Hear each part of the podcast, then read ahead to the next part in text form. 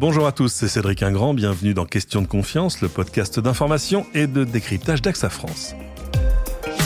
Se dirige-t-on vers une vie 100% sans contact Avec la pandémie de Covid-19, le sans contact a subi un grand coup d'accélérateur pour devenir une réalité globale au quotidien, une réalité qui a forcé chacun d'entre nous à prendre ses distances dans nos relations personnelles, au travail, dans nos loisirs, ou évidemment au moment de s'instruire, de s'informer ou de consommer, toute notre existence peut désormais se vivre derrière un écran ou par des transactions dématérialisées. Une nouvelle normalité, dirait-on, qui a du positif, hein, comme le quotidien, parfois plus facile, mais aussi du négatif, comme cet éloignement des uns avec les autres. Alors cette distanciation-là est-elle faite pour durer? Et avec quels effets? On en parle aujourd'hui avec un spécialiste de la question, s'il en a. Il est journaliste et auteur du livre La société du sans contact. Bonjour François Saltiel. Bonjour Cédric Ingrand.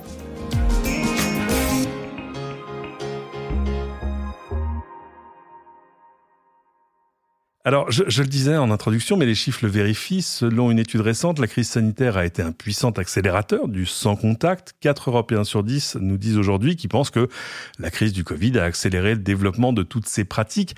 Alors, il faut d'abord préciser, évidemment, ça recouvre le paiement, l'e-commerce, l'information adresse. Mais François Saltiel, quand vous, vous parlez de société du sans contact, c'est en fait dans un sens beaucoup plus large.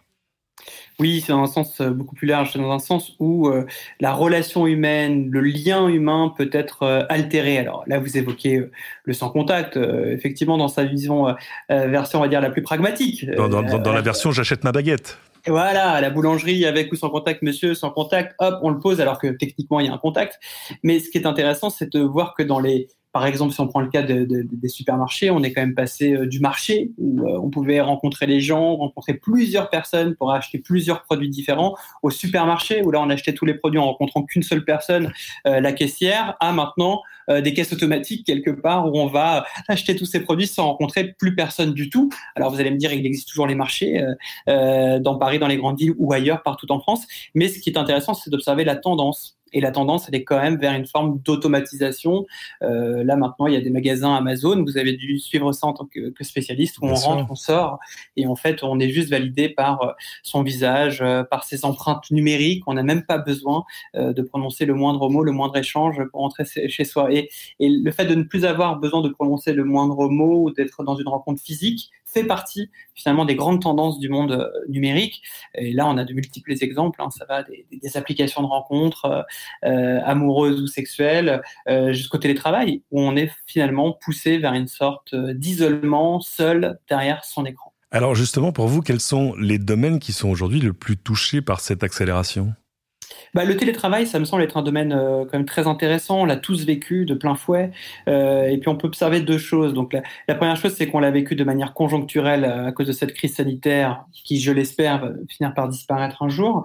Donc ça a été une solution de recours, d'urgence, qui nous a, je pense, tous plus ou moins aidés, puisqu'on a pu tant bien que mal continuer à, travailler. Mais on a pu observer qu'à ce moment-là, les entreprises de la tech, Twitter en premier lieu, puis Facebook, puis Google, ont tout de suite dit que une fois la crise sanitaire passée, euh, ils allaient proposer, par exemple, à leurs salariés du télétravail à vie. Ça a été le cas de Twitter. Mhm. Facebook, eux, mis sur 50%, euh, donc la moitié de leurs employés dans le monde qui pourraient basculer en télétravail. Donc, on voit bien que ce n'est pas juste une réponse à une situation d'urgence, mais c'est quelque chose qui est plus structurel et qui pourrait demain conditionner euh, nos interactions sociales au travail. C'est intéressant parce qu'évidemment, c'est quelque chose qu'on appelait de nos voeux quand même globalement depuis assez longtemps. Pas forcément le, le 100% télétravail que certains offrent aujourd'hui, mais la possibilité du télétravail, c'est quelque chose qui a mis du temps à se mettre en place. Et il y, a une intersection, j'ai envie de dire, entre, vous le disiez, la conjoncture, c'est-à-dire à coup la crise sanitaire qui a projeté des gens chez eux avec leur, ordinateur portable et l'obligation d'arriver à travailler d'une manière ou d'une autre. Et puis euh, la capacité à le faire. J'entendais un chef d'entreprise qui expliquait, qui imaginait ce qu'aurait été la même crise sanitaire il y a, il y a 10 ans, il y a 20 ans. Il dit il y a 20 ans, l'économie serait arrêtée on n'avait pas le haut débit, on n'avait pas euh, des matériels informatiques déployables si facilement, on n'avait pas les mobiles, euh, on était quand même encore dans une logique de travail euh, posté avec un poste de travail fixe, un téléphone fixe, des applications fixes, bref, des choses qui n'étaient pas faciles à, à, emporter chez soi. Pour autant, on le sait, même si évidemment, ça y est, les gens commencent à retourner au bureau, on sait qu'on va pas revenir à la situation antérieure. Voilà, et c'est exactement la même chose sur l'enseignement à distance, par exemple, où là, on peut se dire aussi, grâce à ces outils-là, on a pu continuer à préserver une sorte de lien entre le monde de l'éducation nationale et les élèves. Mais on se rend bien compte que là aussi, des universités américaines ont par exemple dit, bah, nous, on va continuer à offrir des cours en ligne. Donc, euh, vous avez raison, moi, je suis pas du tout dans une approche manichéenne, qui est celle de dire que la technologie, c'est mauvais. Je suis pas du tout technophobe, je l'utilise, je m'en sers dans mon métier. Mais j'essaye juste d'interroger ça plutôt d'un point de vue sociologique, voire anthropologique, de savoir quels effets à long terme ça peut engendrer et quels sont aussi les effets négatifs de tout ça. Si on prend euh, le télétravail comme l'enseignement à distance, on se rend compte que ce qui est en jeu, c'est quand même la relation avec l'autre. C'est-à-dire que le télétravail, vous avez vu, il y a eu plusieurs mouvements. Premier mouvement, on l'appelait de nos voeux. Ensuite, on l'a vécu à 100%. Ensuite, on est arrivé dans une sorte de déséquilibre euh, dans le sens inverse. Mais on a eu beaucoup aussi de télétravailleurs qui se sont plaints euh, d'une précarité psychologique, qui se sont sentis surveillés par leur euh, par leur employeur, qui se sentaient seuls entre leur machine à café, leurs enfants et le petit coin de la table de la cuisine pour essayer d'envoyer un mail, qui se sont dit tiens, il n'y a plus de frontières entre l'espace personnel et l'espace de travail. Je travaille jusqu'à minuit, à 7 heures du matin. Euh, il y a une forme d'expropriation aussi de, de, la sphère publique et privée de ces entreprises qui se sont dit qu'elles pouvaient aussi économiser un peu de loyer et puis avoir des, des employés peut-être encore plus euh, contrôlés ou malléables. Et puis tout ce qui est en fait euh, du rapport euh, humain, c'est-à-dire euh, les échanges d'idées fortuits entre les collègues, les pots de départ, ce que vous voulez, tout ça c'est tombé à néant. Et le pot de départ est un, est un bon signal. C'est-à-dire qu'il y a beaucoup de gens qui ont quitté leur leur, travail ou qui ont été licenciés. Euh, et ça a été fait euh, avec une désactivation en un clic. Ça a été le cas d'Uber qui a licencié 3000 personnes à distance. Donc, euh, quand on se dit, tiens, Cédric, il est où Je le vois plus, on s'inquiète. Mais quand par nature, Cédric, il est chez lui ou il est censé être chez lui tous les jours, le jour où il est plus là, bah, on s'en inquiète pas puisqu'on eh s'était habitué à, son absence. Donc ça, loin des yeux, loin du cœur. Mais ça se manifeste aussi sur des interactions, j'ai envie de dire, plus productive et les entreprises s'en aperçoivent. Je voyais Apple, qui n'était pas du tout une entreprise fan du télétravail, qui avait plutôt tendance à, investir massivement dans ses bureaux. Leur, leur nouveau siège social euh, a coûté, je crois, 3, 4, 5 milliards de dollars. Euh, évidemment, a été aussi pris de plein fouet euh, par ce mouvement vers un, télétravail forcé. Et là, est en train de d'essayer de le, le, réorganiser, mais de manière différente, avec des jours de télétravail ouverts, mais aussi des jours de travail où il faut que tout le monde soit au même endroit, ne serait-ce que pour pouvoir se réunir, parce qu'évidemment, et on le voit, euh, sur le quotidien, le télétravail, ça peut marcher, sauf peut-être pour euh, travailler ensemble, imaginer des choses, créer, enfin bref, toutes ces choses où les interactions dans Zoom euh, ont, finalement trouvé leurs leur limites. Ça veut dire qu'en fait, il faut que chacun maintenant arrive à replacer le, curseur à la fois de son confort et de son efficacité. Oui, je pense que les entreprises, euh, notamment dans la tech, se sont rendues compte que derrière cette volonté du tout télétravail, elles allaient y perdre. Elles allaient y perdre en termes de motivation et en termes de sentiment d'appartenance. D'ailleurs, on le voit bien, euh, lorsqu'on est un employé, il faut qu'on se sente fier de l'entreprise dans laquelle on travaille, il faut qu'on la comprenne, il faut qu'on travaille les uns avec les autres. Or, dans le télétravail, il y avait un petit peu ce sentiment, euh, vous savez, comme le travail à la chaîne dans l'industrie automobile, c'est-à-dire que chacun fait son rôle derrière son écran, mais n'a plus de vision globale de ce que l'entreprise propose. Et puis, on devient peut-être réduit à ce qu'on produit finalement. Voilà, on est réduit à ce qu'on produit. Euh, Lorsqu'on fait des réunions, ça peut être des réunions qui sont purement fonctionnelles, c'est-à-dire euh, j'ai un truc à voir avec toi, on ne sait plus au hasard d'une rencontre. Euh, une réunion Zoom, il y a tout un côté de l'infraverbal, du non-verbal, de l'implicite, de l'humour qui passe beaucoup moins et, et, qui peut donner lieu à de nombreux quiproquos. Donc en fait, on se sent plus totalement appartenir à une entreprise. On n'a plus de territorialité aussi. Vous savez, quand on est dans une entreprise, on a son bureau. Sur son bureau, on peut avoir, même si on est dans le flex office, mais on peut quand même avoir la photo de ses enfants, un dessin, un ouais. mug, quelque chose qui nous dit cet endroit est un petit peu à moi et c'est un petit peu à moi, il fait partie d'un grand tout qui s'appelle l'entreprise. Un, un, sociologue expliquait que c'est évidemment compliqué parce que d'abord on est chez soi alors que d'ordinaire il y a quand même une césure assez claire entre la vie au travail et le reste de la vie. Et puis de l'autre côté, euh, du côté des, des, managers par exemple, il n'y a plus la représentation sociale du manager, il n'y a plus celui qui a le chouette euh, bureau, qui a le coin avec la belle vue sur Paris. Non, c'est fini. C'est-à-dire que euh, sous Zoom, au moins, il y, a un côté euh, totalement égalitaire, tout le monde est dans la même fenêtre. Et là aussi, il y a des gens qui le vivaient euh, assez mal, d'un côté comme de l'autre d'ailleurs. Alors ouais, alors pour, pour nuancer ça, il y a eu aussi des choses où même sur Zoom, il y a eu tout un travail de l'arrière-plan. Hein. Il y a eu des études qui ont été faites là-dessus, ah, montrer sa sûr. belle bibliothèque, montrer sa profondeur de cuisine, ou alors à l'inverse, se mettre vraiment dans le placard pour montrer qu'on est en souffrance. Donc euh, il y a eu aussi quelque part euh, une image de soi qui est passée cette fois-ci par les écrans. Une redéfinition de sa représentation sociale. Exactement, qui passait par son fond d'écran zoom euh, quand celui-ci était réel et non pas artificiel et nous emmenait dans un, dans un autre monde. Et puis, par rapport à ce que vous disiez sur le fait que la hiérarchisation entre les managers avait tendance à disparaître, ça c'est aussi quelque chose qu'on a pu observer dans le monde de la tech très vite. De toute façon, le simple fait d'avoir de flex office, c'est-à-dire qu'on va plus frapper à la porte du grand directeur. Ce grand directeur, bah, il est à côté de nous dans la cafette avec le même ordinateur que nous, il est habillé comme nous, puis il fait du toboggan comme nous, euh, qui est installé dans les halls. Ça, ça a été toute une logique aussi de faire passer que le, le travail devient la maison, la maison devient le travail, mais, mais derrière, ça a été aussi analysé comme étant euh, offrir aussi une frontière de, de, de non-limite par rapport au travail. Si, quand je rentre dans mon entreprise où il y a un toboggan, trois tables de ping-pong et une cafette, j'ai l'impression que je suis à la maison, ça veut dire que quand je suis dans ma maison, je suis aussi dans mon, lieu de travail puisque j'ai mon ordinateur qui me connecte avec mes mails. Donc ça veut dire qu'il n'y a plus de frontières travail-maison et c'est presque un travail continu. Et ça, on le voit bien, combien de personnes ont, vécu des burn-out parce que euh, se sentent obligées de répondre à minuit 15 à un mail d'un de ses patrons, d'un de ses collègues ou d'un SMS ou un groupe WhatsApp, que sais-je encore, le nombre d'outils connectés qui, qui, peuvent nous harceler euh, à tout moment de notre vie. Bon, ça c'est le travail et ça nous a tous touchés. En dehors du travail, pour vous, quels sont les domaines justement les plus impactés? Je déteste ce mot, mais je l'utilise quand même, euh, par cette accélération d'une vie sans contact? Euh, Moi, j'ai été très très touché par la situation des étudiants quand même ont vécu encore une fois d'un point de vue conjoncturel l'absence de, de, de, de, cours. Et ce qui était intéressant, je trouve, dans leur, dans leur situation euh, malheureuse, c'est de se dire que l'éducation, c'est-à-dire aller à l'école, aller à l'université, c'est pas juste euh, l'apprentissage de connaissances ou la transmission de connaissances, c'est une expérience en fait.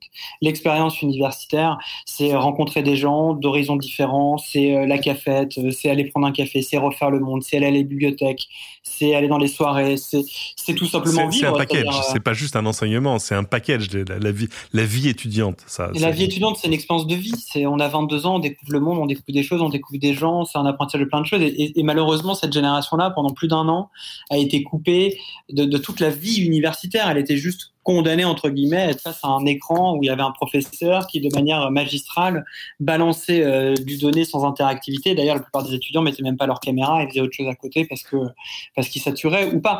Mais ce que je veux dire par là, c'est que ça n'a rien à voir avec ce que l'expérience universitaire peut apporter. Euh, l'expérience universitaire, ça peut susciter des vocations, ça peut se dire qu'on n'est pas au bon endroit, ça peut être des rencontres très fortes, ça peut être aussi des émotions euh, importantes, ça peut être des, découvertes avec un livre qui peuvent changer une trajectoire. Tout ça, malheureusement, quand on est derrière un écran, seul derrière un écran, en plus quand on est étudiant dans un espace qui est plutôt petit, on est au début de sa vie, donc euh, on peut vivre aussi dans une certaine forme de, précarité.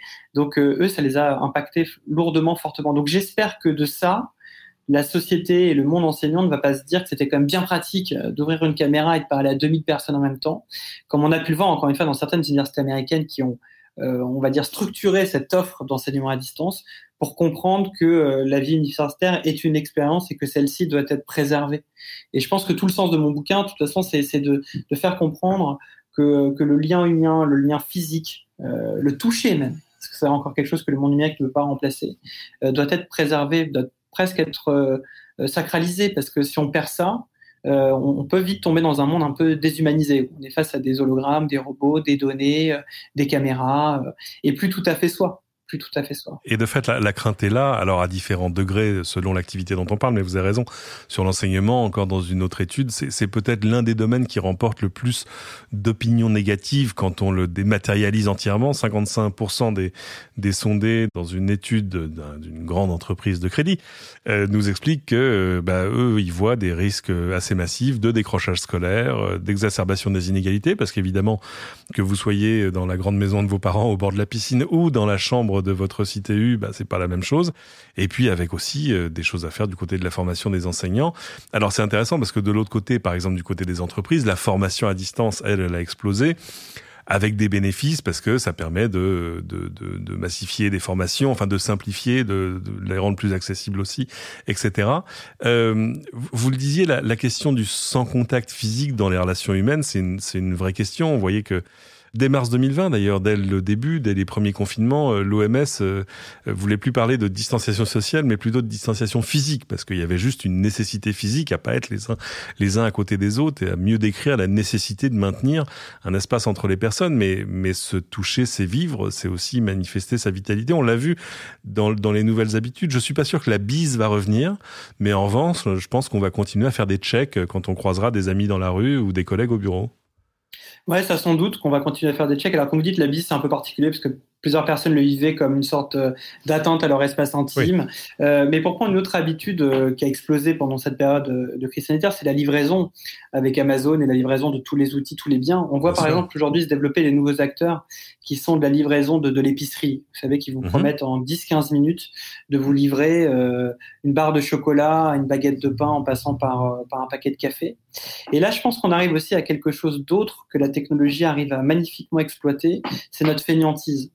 Et en fait, ça va assez ensemble. C'est-à-dire que à partir du moment où on se dit à quoi bon me déplacer euh, pour aller voir mon épicier du coin de la rue si euh, en trois clics euh, je peux obtenir, je peux obtenir exactement la, la même chose. à quoi bon se déplacer au cinéma quand finalement la, plupart des studios américains commencent à mettre à disposition sur des plateformes le même film sans que j'ai besoin d'aller dans une salle de cinéma pour le regarder? On a quand même une tendance tous naturellement à, à pas vouloir faire trop d'efforts, surtout dans notre euh, société qui est un peu la bah, à trouver le à trouver le chemin de moindre résistance, enfin à trouver. Voilà exactement. Et, et, donc je trouve que ces entreprises exploitent cette faille là. Et à terme, qu'est-ce qui se passe?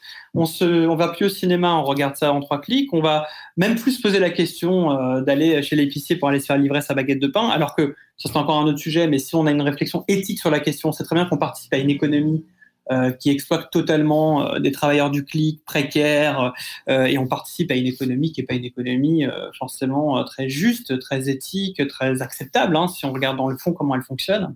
Plus une économie de, de, de la data, c'est-à-dire qu'on donne nos données en plus pour tout ça, mais ce sera encore un autre sujet. Donc finalement, euh, je vais plus draguer dans un bar puisque je vais passer par une appli. Je vais moi au mhm. cinéma parce que j'ai tout à portée de main et je vais pas faire l'effort d'aller voir ma boulangère pour acheter la baguette de pain parce que je peux l'avoir dans moins de 10 minutes avec une application. Mais, mais quelle, appli vous avez pour la baguette de pain?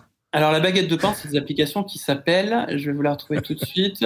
Euh, il y, y, a un français, il y a un français, un allemand et euh, alors l'allemand, je crois qu'il s'appelle Flink.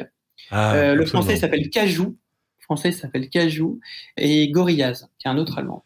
J'ai fait une chronique dessus dernièrement et c'est ces trois applis. pour les courses, moi je suis prêt. Pour la baguette, je suis pas encore prêt. Hein, ouais, mais euh, en fait, eux, la, spécificité par rapport à Deliveroo et compagnie, c'est justement, on veut dire, des produits d'épicerie. C'est-à-dire qu'ils ont 200 produits qui sont dans des entrepôts vides. Qui, ça, c'est assez intéressant parce que finalement, ils rachètent des boutiques qui ont fait faillite. Mhm. Ou des boutiques qui, à la part, recevaient des gens, hein, pour en faire des entrepôts de stock où ils vont emmagasiner 200 produits euh, dans des espaces très serrés, en hyper centre-ville.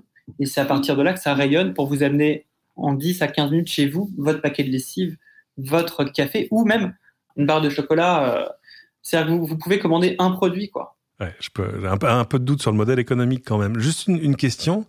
Euh, de tout ce que vous avez fait différemment, vous, François Saltiel, pendant la, la crise sanitaire, qu'est-ce qui va rester? Sur quelle activité, sur quelle chose? Est-ce que vous n'allez pas tenter de ramener le curseur là où il était avant? Qu'est-ce qui va rester de, de, de cette expérience? Comment ma, voulez dire les conditions de ma vie ont changé avec cette crise sanitaire, les nouvelles habitudes que j'ai pu prendre et qui vont rester quel, quel changement de comportement est là pour durer en fait? Dans la société en général, vous dites? Non, non, vous, vous, François Sartiel, personnellement. Non, mais moi, justement, je suis, plutôt dans la logique inverse d'aller euh, d'aller casser mes habitudes. Voilà, je vais vous donner un autre exemple. Moi, j'écris euh, bon, j'écris une chronique par jour. J'ai même ce, ce, bouquin, je l'ai beaucoup écrit dans les cafés. Parce que j'adore être dans la vie de café, j'adore être entendre du bruit autour de moi. Parfois, j'ai besoin de bruit pour me concentrer et avoir la vie avec la fermeture des cafés, le confinement, je me suis mis à écrire chez moi tous les matins. Et là, maintenant, depuis que les cafés ont réouvert, ça fait un certain temps, je, je continue à rester chez moi pour écrire le matin. Et j'ai perdu cette habitude d'aller au café parce que d'un coup, je me suis dit, c'est vrai que qu'est-ce que je m'embête à sortir, à me déplacer? Je suis bien mieux en caleçon euh, euh, à, écrire, à écrire chez moi. Donc, c'est plutôt cette habitude-là, je vais essayer de la casser pour revenir au café pour revenir dans la vie et pour réalimenter les, circuits courts de la sociabilité. Parce qu'au café, c'est aussi euh, le monde de la rencontre, euh, de l'inattendu, du partage, de la mixité. Euh, euh, et puis c'est une manière de regarder la, la société bouger. C'est un spectacle. Et, et, quand on est tout seul, finalement, le seul spectacle, malheureusement, c'est soi-même. Donc au lieu de se regarder dans un miroir, euh, je préfère regarder la société derrière ma fenêtre. Bien, avant de se quitter François, on rappelle le livre hein, La Société du Sans Contact, toujours disponible chez Flammarion. On vous retrouve aussi régulièrement dans le 28 minutes d'Arte. Où est-ce qu'on peut vous retrouver en ligne, là, sur les réseaux sociaux? Alors sur les réseaux sociaux, je suis assez présent sur Twitter, euh, qui est un peu mon voilà mon outil euh, numéro un et d'information euh, et de communication. Donc voilà sur Twitter, F Saltiel, et puis je serai sur France Culture en quotidienne tout le mois d'août pour une émission d'actualité qui s'appelle Le Temps du débat. Donc voilà, je vais faire ça au mois d'août entre 18h et 19h dans, quelques semaines. Et on vous y retrouvera avec plaisir. C'est ainsi que se termine cet épisode. Merci à tous de l'avoir suivi. Pensez évidemment, si ce n'est déjà fait, à vous abonner à ce podcast, à le partager avec vos amis. Pensez enfin à venir déposer vos commentaires sur votre application de podcast préférée. Et si c'est Apple Podcast, c'est encore meilleur. Et à très bientôt pour une nouvelle question de confiance.